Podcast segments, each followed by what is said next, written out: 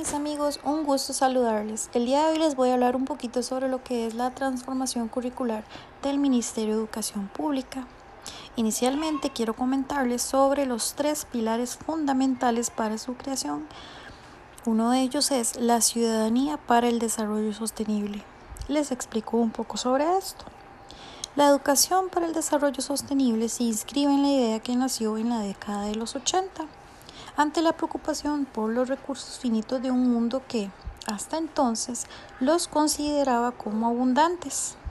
Procura armonizar el desarrollo social con el desarrollo económico y considera además la sostenibilidad de los recursos disponibles para cada pueblo, región o país y para el planeta.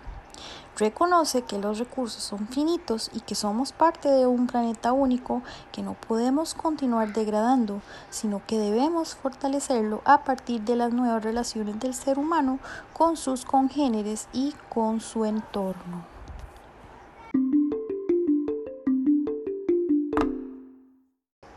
Como segundo punto y pilar fundamental, de esta transformación tenemos la ciudadanía virtual con equidad social.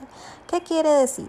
La ciudadanía digital supone la comprensión de asuntos humanos, culturales, económicos y sociales relacionados con el uso de las tecnologías de información y la comunicación, lo que conocemos como las TIC así como la aplicación de conductas pertinentes a esa comprensión y a los principios que la orientan, como lo son la ética, legalidad, seguridad y responsabilidad en el uso del Internet, las redes sociales y las tecnologías disponibles. La ciudadanía digital implica el desarrollo de un conjunto de prácticas que posibilitan la disminución de la brecha social y digital mediante el uso y aprovechamiento de las tecnologías digitales de la información y la comunicación a partir de la implementación de políticas de expansión solidaria y universal de conectividad. Como tercer pilar fundamental de esa transformación tenemos el de la ciudadanía planetaria con identidad nacional. ¿Qué quiere decir? Bueno, el concepto de ciudadanía planetaria se sustenta en la conexión e interacción inmediata entre personas de todo el mundo, en cualquier lugar y momento, gracias a los avances producidos por las tecnologías móviles. Se vive así una realidad más allá de los límites locales, mediante el contacto continuo en forma virtual. Esto ha originado una mayor interacción entre las personas, así como nuevas formas de organización y de participación desde distintos sectores públicos y privados de la sociedad civil, organismos y estructuras de gobernanza regionales, subregionales e internacionales, lo cual se desarrolla en un contexto de fronteras cada vez más difusas. Entonces, para resumir, la transformación curricular consiste en la implementación de enfoques educativos integradores e inclusivos que propulsen la accesibilidad y la incorporación de todas las personas participantes en el proceso educativo.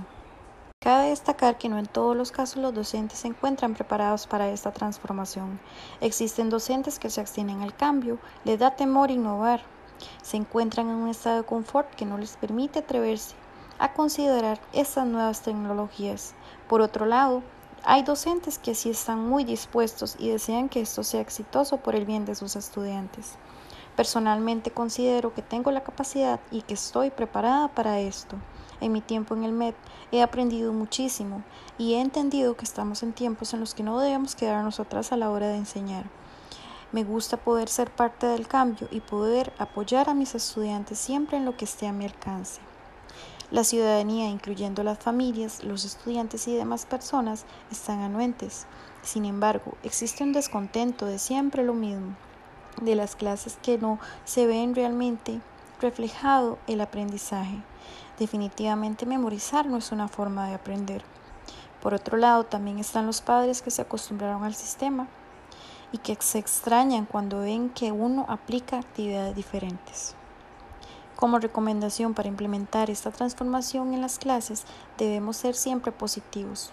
Los docentes, especialmente esta profesión, es la que nos exige el estar siempre actualizados.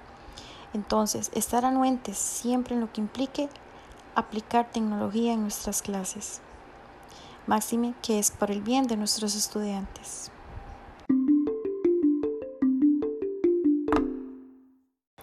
Y para finalizar, Básicamente lo que busca el MEP en los estudiantes es que tengan habilidades dentro de las siguientes dimensiones, en lo que son las maneras de pensar, las formas de vivir en el mundo, formas de relacionarse con otros y herramientas para integrarse al mundo. Eso sería mi aporte por el día de hoy. Espero que lo disfruten. Muchas gracias.